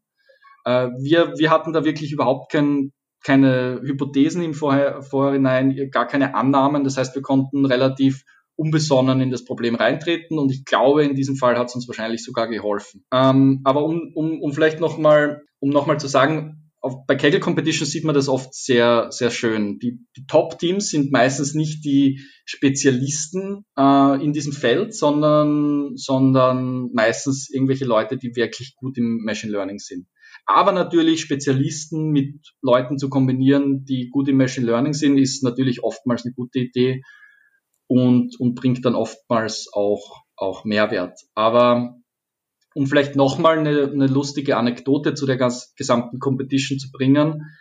Ähm, die meisten Teams hinter uns, also so Platz zwei bis zehn würde ich mal sagen, haben eine, eine andere Methode, die sehr ähnlich zu unserer ist, aber doch ein bisschen spezifischer und ein bisschen komplexer auch, ist verwendet, ähm, nennt sich Transformers, ist auch so, so wie die, so wie der Film und, und die Actionfiguren Transformers was ein, eine andere Art von Modell ist. Und warum haben die das verwendet?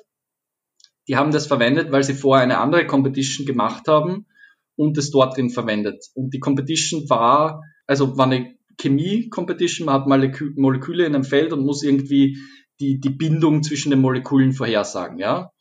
Ähm, klingt jetzt total komisch. Was hat das mit NFL zu tun?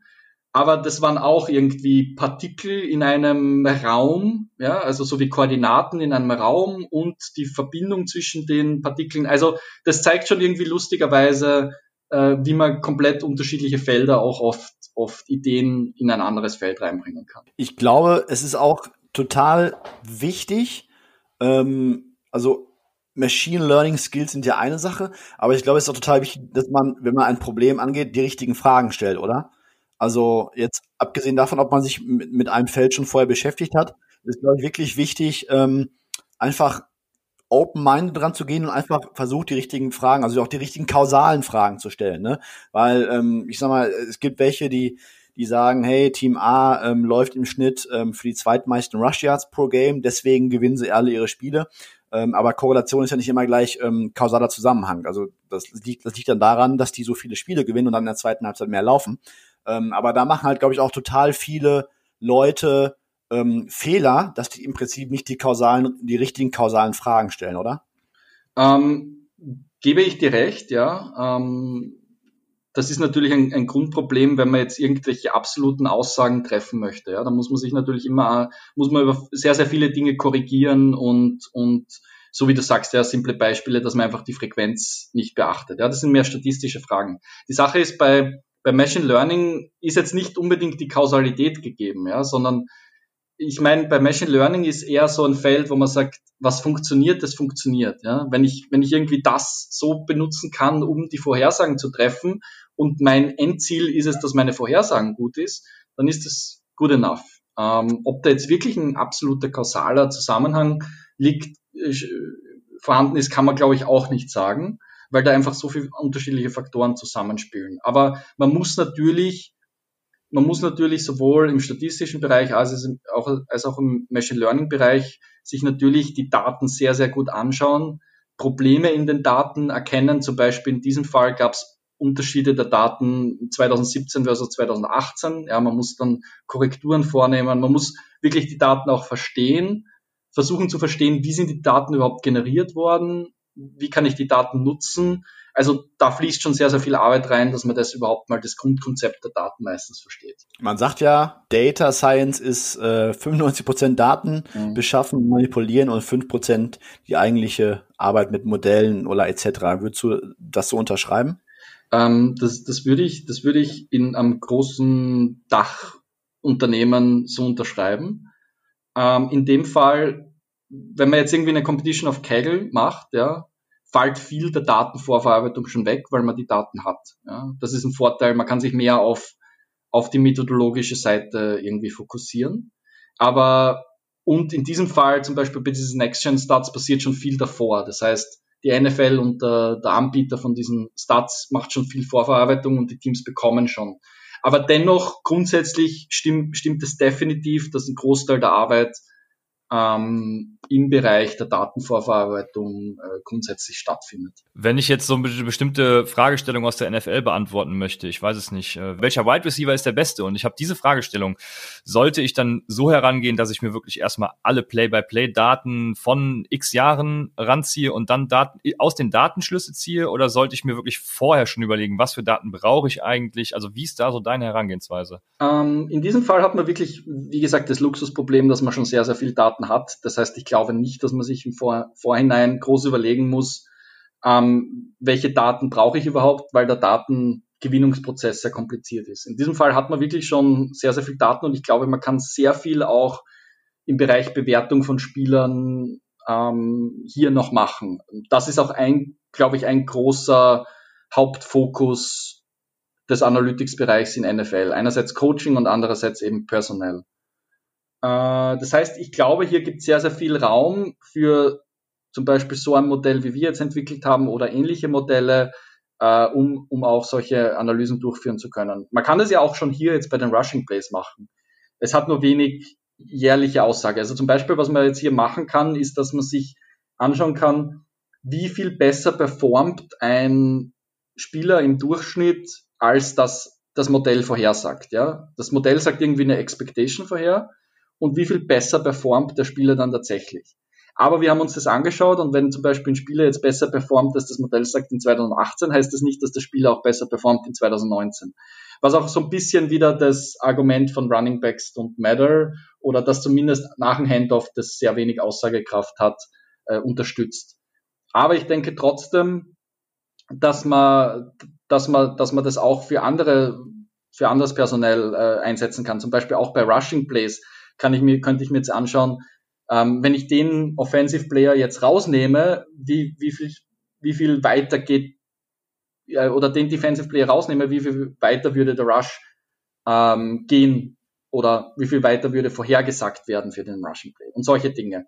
Und man kann das Modell natürlich auch für andere Plays ähm, adaptieren, das heißt Passing Plays, ähm, ähm, Punt Plays etc. Das heißt, es gibt da sehr, sehr viel Raum, um, um da auch weiterzuarbeiten. Das heißt, ähm, ich sage jetzt mal, basierend auf eurem Ergebnis, würde ich jetzt einfach mal sagen, ich glaube, Pro Football Focus hat herausgefunden, dass ähm, bei Running Backs diese Rate Broken Tackles, also was macht ein Running Back im offenen Feld, wie gut kann er Defender sag ich mal, links liegen lassen, dass das ähm, sich ganz gut transformiert Richtung Richtung NFL, also von College auf NFL. Mhm. Könnte ich jetzt ganz banal sagen, ähm, man könnte mal schauen, hey, ich habe einen Spieler mit Explosivität und Speed, der kommt gut aus dem, aus dem Startblock raus.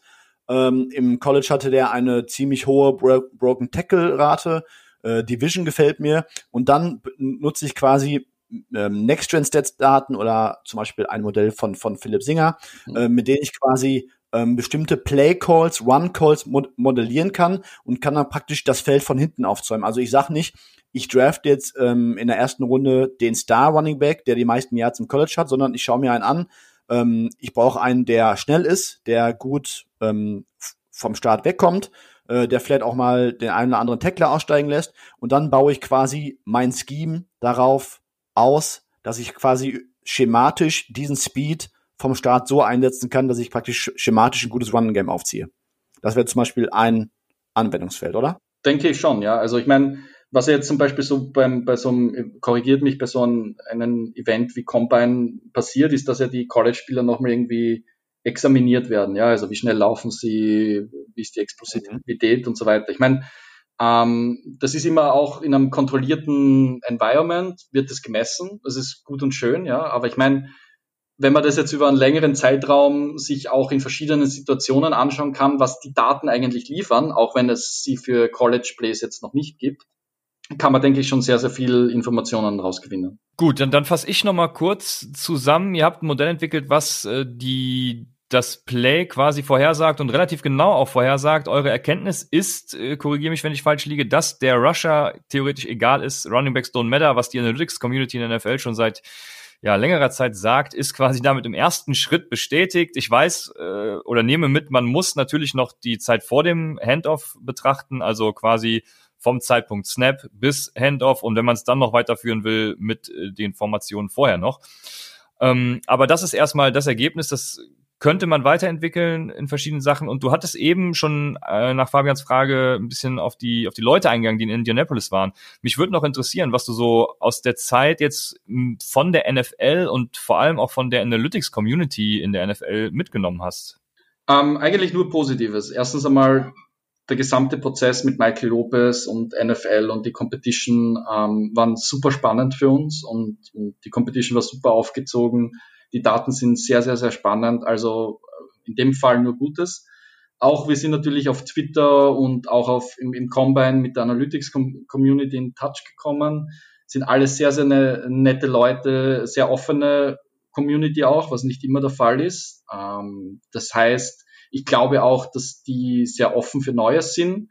Ähm, ich habe das Gefühl, die meisten Leute, die diesen Job ausüben, machen es nicht um reich zu werden, ja, sondern sie machen es, weil sie, weil sie den Job lieben und weil sie Sports Analytics ähm, lieben, was absolut ein, ein Gewinn für so eine Community ist. Das heißt, die machen das alles mit Herzblut, ähm, haben aber natürlich auch immer noch das Problem, wie es auch ähm, hier in unserem Unternehmen oft ist, dass man trotzdem noch Leute überzeugen muss, dass das, was man macht, eigentlich sinnvoll ist. Das heißt, wie kann man einen äh, sehr oldschool-Coach überzeugen, dass er auch ein bisschen datengetriebener sein Coaching macht? Oder wie kann man einen Scout, der, der sehr der festen Überzeugung ist, dass äh, das, was er sieht, die Wahrheit ist und, und er darauf Entscheidungen trifft, wie kann man den auch datengetrieben unterstützen? Das heißt, da ist natürlich auch sehr, sehr viel Arbeit außerhalb der tatsächlichen Modellierung äh, notwendig, wie es eh meistens in diesem Beruf auch ist dass man, dass man andere Leute überzeugen muss. Aber grundsätzlich, wie, wie gesagt, ähm, super spannend, super tolle Leute auch ähm, und, und nur, nur das Beste eigentlich. Könntest du dir vorstellen, für ein NFL-Team zu arbeiten? Äh, grundsätzlich ja. Ähm, persönlich, persönlich bin ich aber grundsätzlich interessiert, solche Dinge nicht nur für ein Team zu machen, sondern für mehrere. Das heißt, ähm, wenn, wenn man irgendwie in das Feld gehen würde, würde ich versuchen, das irgendwie zu skalieren. Ähm, aber wie gesagt, grundsätzlich ist es ein spannendes Feld. Ähm, man, man wird sehen, ob das irgendwie in, in Zukunft auch ein Teil meiner täglichen Arbeit sein wird. Hast du denn ein Angebot auf dem Tisch liegen?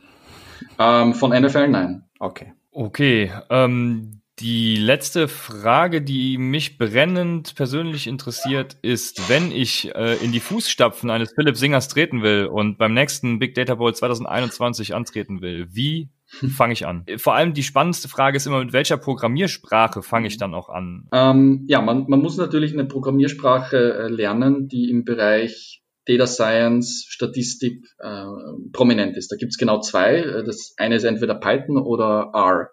Es ist historisch so ein bisschen gewachsen, dass mehr die Statistik-Community ähm, mehr R verwendet und mehr die Informatik-Community, äh, Machine Learning-Community einen viel stärkeren Fokus auf Python hat. Ähm, mein, mein Gefühl ist auch, dass in Sports, Anal Sports Analytics generell die Leute eher aus der Statistik kommen. Das heißt, R ist, R ist ein bisschen prominenter. Meine persönliche Meinung ist, dass Python besser ist. Ähm, das hat den Grund, dass es eben mehr multifunktional ist und gerade im Bereich Machine Learning viel, viel mehr Möglichkeiten bietet als, als R, auch wenn man viele Dinge trotzdem in R machen kann. Ich glaube, im Grunde ist es wahrscheinlich relativ egal. Ähm, man sollte einfach damit anfangen, wo man sich wohler fühlt und wo man vielleicht auch mehr Leute kennt, die das nutzen, um besseren Austausch zu haben. Zum Beispiel auf einer Plattform wie Kaggle kann man beides einfach verwenden. Ähm, dann muss man sich natürlich Learning by Doing. Äh, das heißt, man sollte sich ein paar Probleme rauspicken, die man lösen möchte. Ähm, und dann versuchen, äh, ein, Projekt durchzuführen. Äh, das heißt, man, sucht sich irgendeinen Datensatz raus, man versucht diesen Datensatz zu modellieren, man versucht Vorhersagen zu treffen und ähm, lernt dabei. Natürlich muss man sich auch ein bisschen Theorie, Methodologie daneben ansehen. Großteils kann man das aber meiner Meinung nach auch tun, während man während man ein, ein Projekt löst. So Plattformen oder Plattformen wie Kaggle sind meiner Meinung nach sehr, sehr gut geeignet dafür, weil es auch historisch ähm, eine Unzahl an gelösten Problemen gibt, eine Vielzahl an Datensätzen, die man sich anschauen kann. Und Leute sind zum Beispiel auf dieser Plattform sehr, sehr kommunikativ. Das heißt, sie schreiben auch grundsätzlich so wie wir zum Beispiel unsere Lösung, nachdem die Competition geendet hat. Es gibt sowohl für R als auch für Python ähm, Notebooks. Ja, das sind einfach so interaktive, so wie man es aus R-Studio oder so kennt, ähm, interaktive äh, Umgebungen, wo man programmieren kann, wo man die Daten verarbeiten kann. Da teilen Leute großteils ihre Lösungen. Das heißt, man kann sich auch komplett den Code ansehen. Ähm, andererseits natürlich gibt es im Bereich Online-Kurse heutzutage eine Vielzahl von, von Dingen geht man auf Udemy oder wo auch immer, findet man zu Data Science gute Kurse. Das heißt, man kann, man kann auch so anfangen, das zu lernen. Ich glaube, viele Wege führen nach Rom in diesem Fall.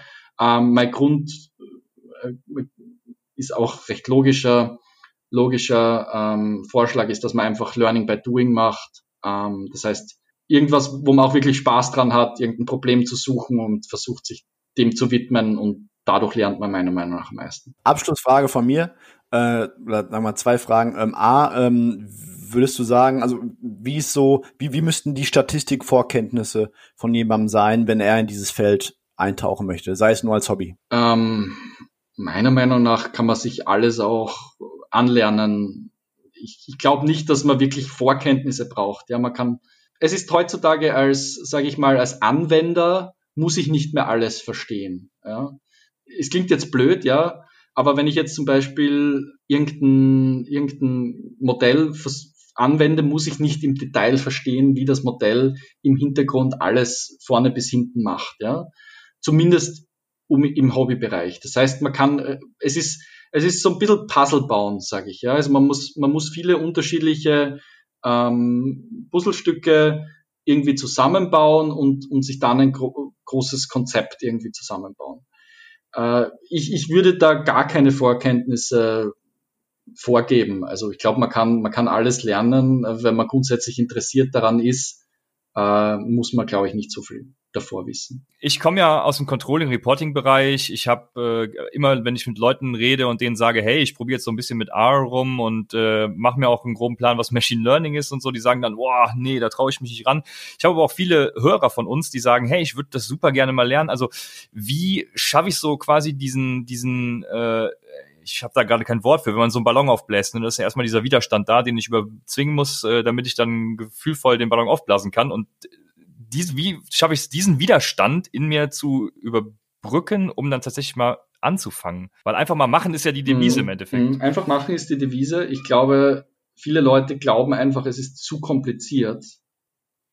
Was jetzt natürlich für so ein Top-Modell vielleicht stimmt, ja, aber man kann zu, ich meine, wenn, wenn man sich das überlegt, bei, bei Kaggle, bei vielen Competitions ist es ja dann so, dass irgendwie Top Accuracy ist irgendwie, sage ich mal, 90 Prozent. Ich sage sag jetzt eine Hausnummer, ja. Aber man, man kann zu 85 Prozent Accuracy sehr, sehr, sehr schnell kommen. Das heißt, wo dann oft die, die Profi, ich sage ich sage jetzt mal Profi-Arbeit stattfindet, sind die letzten paar Prozentpunkte.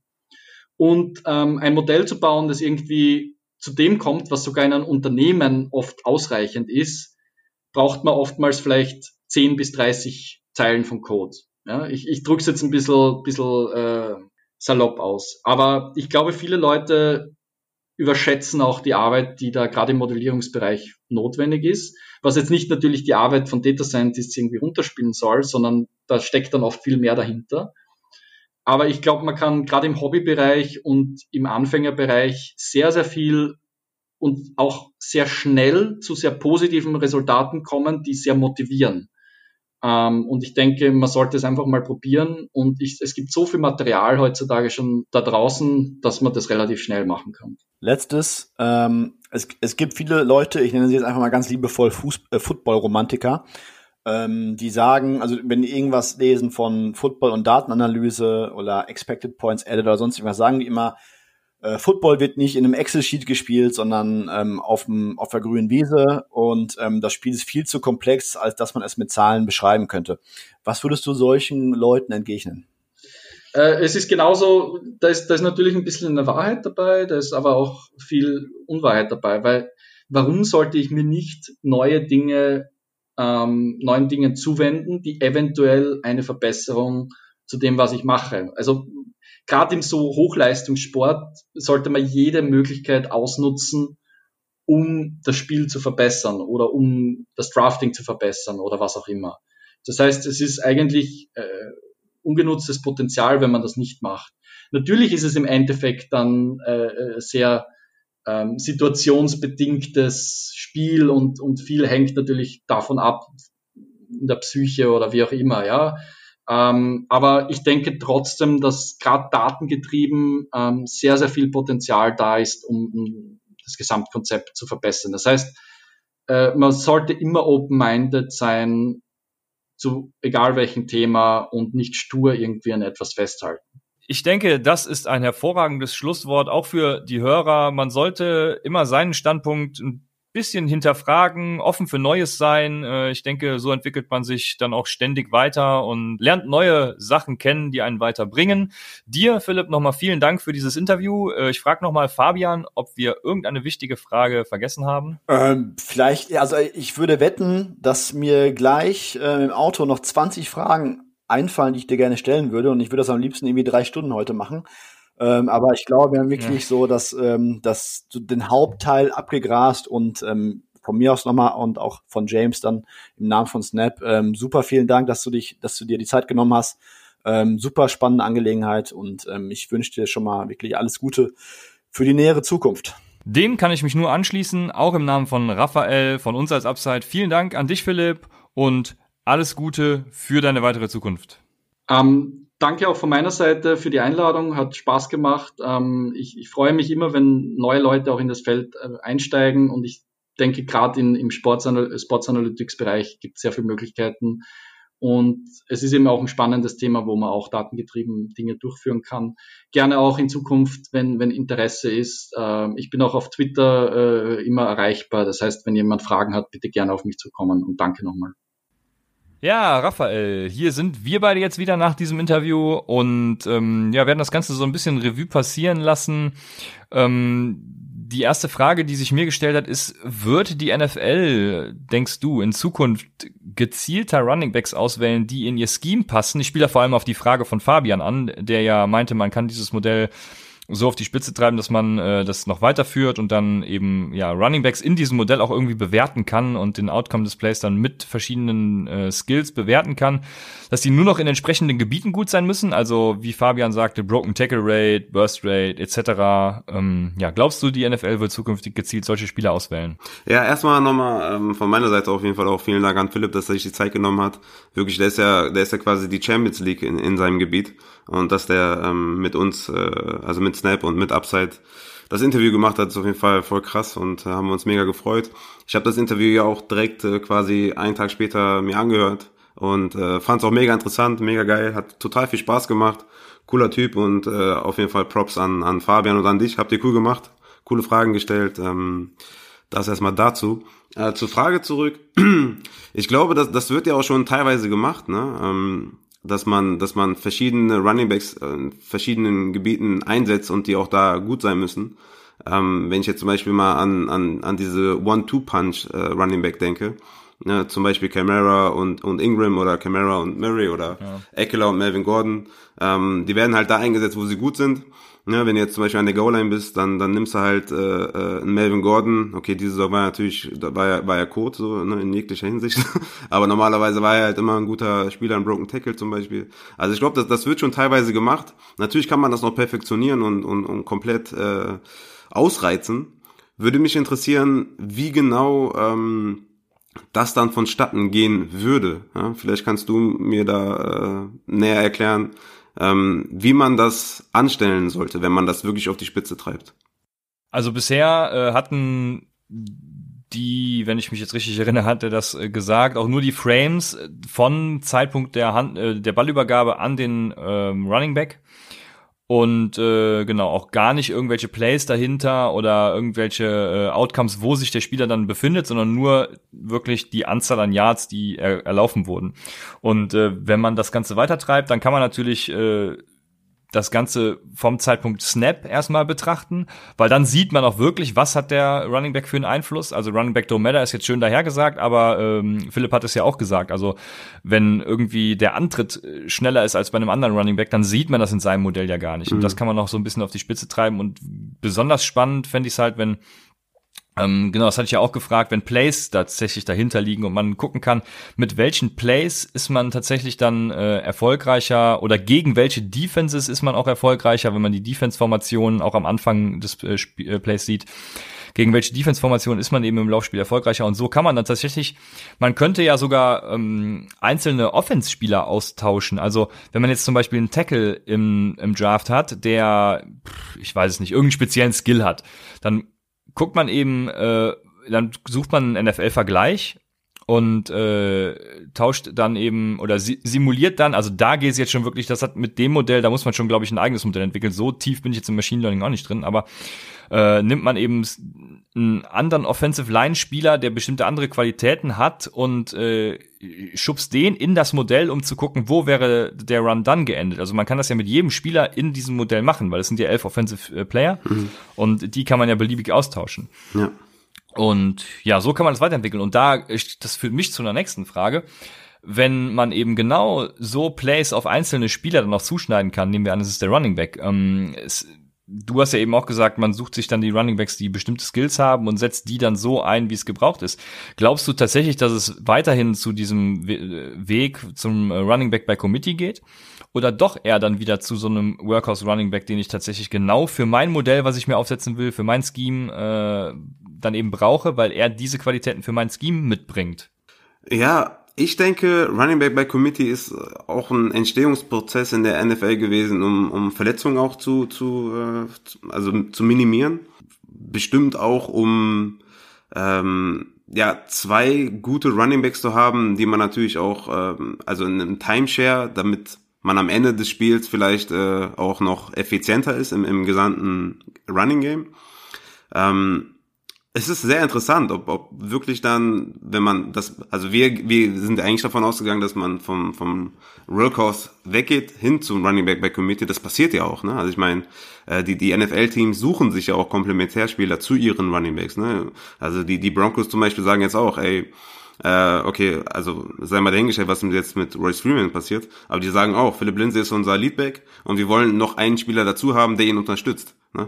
Und ähm, es ist wirklich interessant. Also ich glaube, die NFL geht eher, eher dahin, dass sie Running Back by Committee machen, aber laut diesem Modell macht es ja äh, eher mehr Sinn, äh, einen Workhorse einzusetzen da ist dann bestimmt das Risiko auch höher der, der Verletzung. Äh, also die Verletzungsgefahr ist da höher. Aber ja, sehr interessant, sehr geil auf jeden Fall. Mich würde auch interessieren, welche Formation, und das ist ja leider in dem, in dem äh, Modell nicht passiert, welche Formation erfolgreicher ist. Ne? Ist die I-Formation besser, ist ein Shotgun-Run besser, mit Anlauf äh, besser. Ähm, also das sind echt Sachen, die mich auch äh, interessiert hätten und äh, fände ich auch geil, wenn man da ein Modell finden würde, was das ähm, ja, zeigt, was am effizientesten ist. Man weiß ja auch zum Beispiel, dass ähm, Rushing Quarterbacks das, das Run-Game verbessern, äh, weil die einfach ein zusätzliches äh, Threat darstellen. Ähm, wie gesagt, da gibt's echt viele Sachen, die, die man da bestimmt noch evaluieren kann und was auf jeden Fall mega interessant ist, total geil, also cool. Ja. Ja, da brauchst du auf jeden Fall halt vom Snap an, das, weil ich glaube, zum Zeitpunkt der Ballübergabe dürfte man da ungefähr auf derselben Position sein, also nicht punktgenau, aber je nach Formation ist das dann relativ egal. Ähm, genau, also das war jetzt meine Vermutung, dass äh, es auch hingehen könnte zu so einem Workhorse Running Back, weil man eben gezielt dann scoutet. Ne? Also ich glaube, ein Running Back bei Committee äh, macht dem Modell nach schon, dem jetzigen Modell nach Sinn. Ich äh, hatte das Modell ja quasi weiterentwickelt in meinem Kopf und äh, bin darauf ein bisschen gekommen. Aber jetzt sagt er eigentlich Running Backs don't matter, von daher äh, kann die NFL weitermachen mit ihrem Running Back bei Committee äh, Ansatz. Nur irgendwann wird sich dann wieder was ändern und äh, ja. Ja, gespannt, wenn man überlegt, wie viele Workhorse Running Backs es gibt, es ist echt rar geworden, ne? Es ist echt wenig geworden. Ja, genau. Und eine, eine also das ich hätte super gerne Philipp natürlich auch sowas gefragt wie, wie genauso wie das Modell jetzt weiterentwickelt wird, wenn er ein Angebot von der NFL hätte oder wenn was er machen würde, wenn er jetzt zu einem bestimmten Team gehen würde, mhm. was er ja augenscheinlich nicht vorhat, aber das hätte ich super spannend gefunden, aber ja, dafür hat die Zeit leider nicht gereicht, aber ähm, ich denke, da sind ganz spannende Überlegungen dabei, was dann da passieren könnte. Aber eine Frage, die ich noch habe, ist, äh, wenn eigentlich egal ist, welcher Rusher agiert, wie glaubst du, wird sich das Fantasy Draft Verhalten ändern? Also gucken wir dann nicht mehr auf Running Backs, wenn wir Running Backs picken, sondern eigentlich auf Coach und Scheme, weil ist Kenyon Drake als Beispiel dann zum Beispiel, wenn er in Arizona bleibt, ein Running Back 1 und wenn er zum Beispiel nach Detroit geht, nur noch ein Running Back 2, Borderline 3 oder sowas. Also, ja, safe, das ist ja jetzt schon so. Klar, also wenn, wenn Drake jetzt in Miami spielt oder in Arizona, ist halt ein Riesenunterschied. Wir gucken natürlich jetzt schon auf, auf Coaches und auf, auf, auf Scheme und auf jegliche Sachen. Also natürlich in erster Linie irgendwie auf, wie oft ein Team läuft. Ne? Zum Beispiel, als ich Delvin Cook damals analysiert habe, habe ich auf äh, Kevin Stefanski geguckt. Als der damals 2018 am Ende der Saison übernommen hat, habe ich geguckt, okay, wie oft hat der Delvin Cook eingesetzt, wie, was für Places der gelaufen, dies und das. Hab dann geguckt, okay, es passt perfekt zu Delvin Cook wie viele Targets hat er gesehen, äh, ne, etc. pp. Und es hat dann, hat dann funktioniert und ich glaube, das, das machen wir jetzt schon. Ähm, und es ist eindeutig, dass gewisse Schemes oder gewisse Teams oder gewisse Coaches halt besser zu, also ein Running Back besser machen als andere. Und äh, klar ist das immer wichtig, wo ein Running Back spielt. Ja, sehr gut, gut. Das äh, ja sehe ich auch. Ich glaube, das könnte sich dann oder wird sich dann äh, durch diese Erkenntnis wahrscheinlich noch ein bisschen äh, ja ähm, extremisieren. Äh, mir fehlt das Wort. extremisieren. Das, ist kein Wort. Ne? das wird ein bisschen extremer. So, das wird ein bisschen extremer. Ähm, und ganz spannend würde ich natürlich auch finden, wenn im nächstjährigen Big Data Bowl das Defense-Verhalten gegen den Run zum Beispiel analysiert wird. Und dann ist es immer so ein Wettrennen oh, zwischen ja. Analytics der Offense, Analytics der Defense und so. Sowas fände ich natürlich äh, super geil. Ja. Ich will ja die Welt immer brennen sehen. Ja, klar. Ist ja Copycat. Ne? Ähm, ne? Wenn einer damit anfängt ja. und es funktioniert, dann machen es alle. Ne? Ja, genau. Dann muss man in der Defense was entgegensetzen. Aber das ist alles Zukunftsmusik, Zukunftsmusik. Genauso wie unsere Free Agency Folge. Und da ein kleiner Hinweis noch, äh, die Free Agency startet zwar erst am 18.3., aber äh, ab dem 16.3. dürfen die Teams ja schon mit den Spielern verhandeln und dann sickert meistens was durch. Und der 16., wenn ich jetzt gerade auf meinen Kalender klicke, ist der Montag, wenn mich alles täuscht, genau. Das heißt, wir werden unsere Folge wahrscheinlich, wenn es dann mit unserem Gast auch klappt, ansonsten müssen wir sie alleine machen, aber wir werden sie spätestens am Sonntag rausbringen, damit, äh, ja, ihr eben nicht schon gespoilert seid von irgendwas und wir komplett äh, überholt sind. Ähm, von daher, ja, wird unsere Folge in einem anderen Rhythmus in der nächsten Woche kommen, um euch zeitgenau auf die FA vorzubereiten. Und ich würde sagen, ja, viel Spaß. Äh, bis dahin. Äh, gute Besserung an unseren Gast. Ich hoffe, es klappt und bis spätestens Sonntag dann bei Upside, dem Fantasy Football Podcast.